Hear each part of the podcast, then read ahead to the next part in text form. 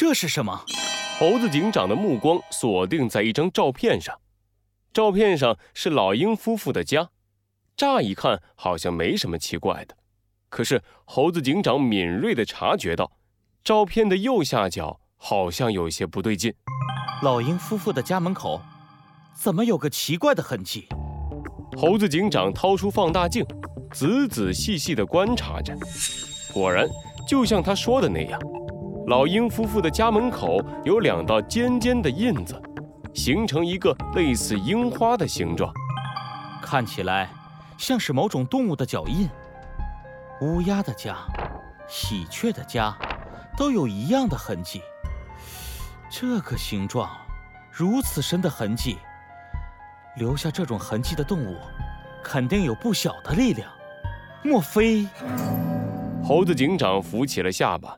露出了锐利的眼神。偷走黄金的，很可能不是鸟类。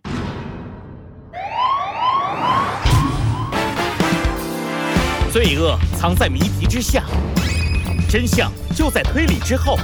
猴子警长探案记：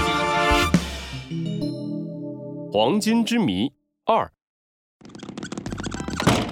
猴子警长，猴子警长！一大早。小鸡墩墩就冲进了警察局，可刚进门，他就吓了一跳。猴子警长，你快看！哎，你怎么了？眼睛红红的。猴子警长顶着一头乱糟糟的头发，两只眼睛红彤彤的，一看就是一晚上都没有睡觉啊。没事，小鸡墩墩，我思考案件太入迷了。怎么了？这么早来找我？嗯嗯。猴子警长，你看这个！小鸡墩墩掏出了手机，给猴子警长看今天的新闻：山羊大师成功研制出新型王水，即将在森林公园进行展示。猴子警长，这个王水是什么东西啊？哦，王水啊！猴子警长笑了笑，哈哈，小鸡墩墩，王水是一种非常厉害的化学液体。咱们警察局门口的大铁门够硬吧？但是如果把铁门丢进王水里，只要一小会儿，它就会被融化了。这么厉害！小鸡墩墩吓得跳了起来。猴子警长，我们快去看看吧！我好想看看王水到底是什么样的。呃，让我想想。猴子警长理了理自己乱糟糟的头发。好吧，反正现在也没什么头绪。出去走走，没准会有新的想法。说走就走，不一会儿，小鸡墩墩和猴子警长就来到了公园里。哎，注意了，注意了，王水搞不好小命会难保啊！你们都站远一点。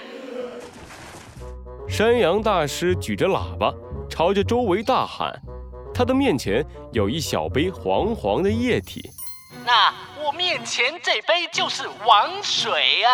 接下来大家看好了，山羊大师从地上拿起一个实心的铁球，丢进了那一小杯王水里。铁球上开始不断冒出小小的气泡，不一会儿，铁球消失了。哇，太神奇了！小鸡墩墩一下子跑到玻璃杯旁边，就想伸手去摸摸看。山羊大师赶紧一把拍开他的手，切！你这个小三黄鸡可不能乱碰啊！这王水要是溅到你身上啊，把你的翅膀穿个洞！哎，这么可怕！小鸡墩墩赶紧把手收了回去，猴子警长也赶了上来。不好意思，山羊大师，我刚才没拉住他。不紧要了，下次要注意啊！山羊大师笑眯眯地捋了捋自己的胡子。哎，山羊大师，你怎么一眼就能看出来小鸡墩墩是三黄鸡呀？哎呦，这你就问对人了，我对鸟类可有研究了。来，你看它的翅膀。山羊大师伸出手，兴致勃勃地给猴子警长讲解三黄鸡和其他鸡的区别。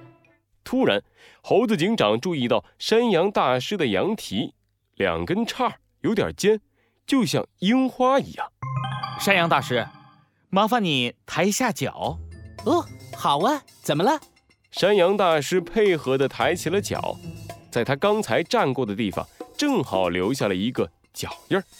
猴子警长掏出了口袋里的照片，果然，两个脚印儿一模一样，都是樱花的形状。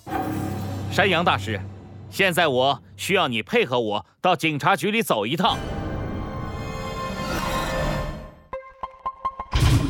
山羊大师，你能和我再说一遍你前天晚上在哪里吗？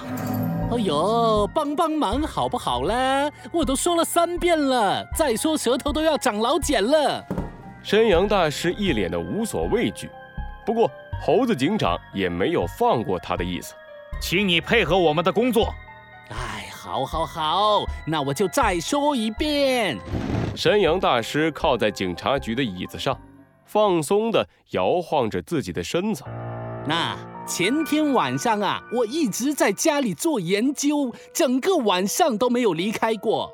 你怎么证明你说的话是真的呢？哎呀，猴子警长，你不是都让你的手下去问我的邻居了吗？这回他也该回来了吧？就像山羊大师说的那样，一名森林警察敲开了审讯室的大门，他快步走到猴子警长的耳边。猴子警长问过了，山羊大师的邻居都说他前天晚上确实在自己家里。他们都看到山羊大师一晚上就坐在窗户边动也没动过。猴子警长皱起了眉头，山羊大师得意的咧嘴一笑：“哎，你看我说的没错吧？”山羊大师，一晚上都坐着不动，有点奇怪吧？我比较专注，不可以吗？那脚印又该怎么解释？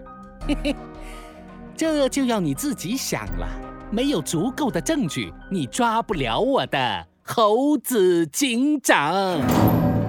面对山羊大师的挑衅，猴子警长也不甘示弱。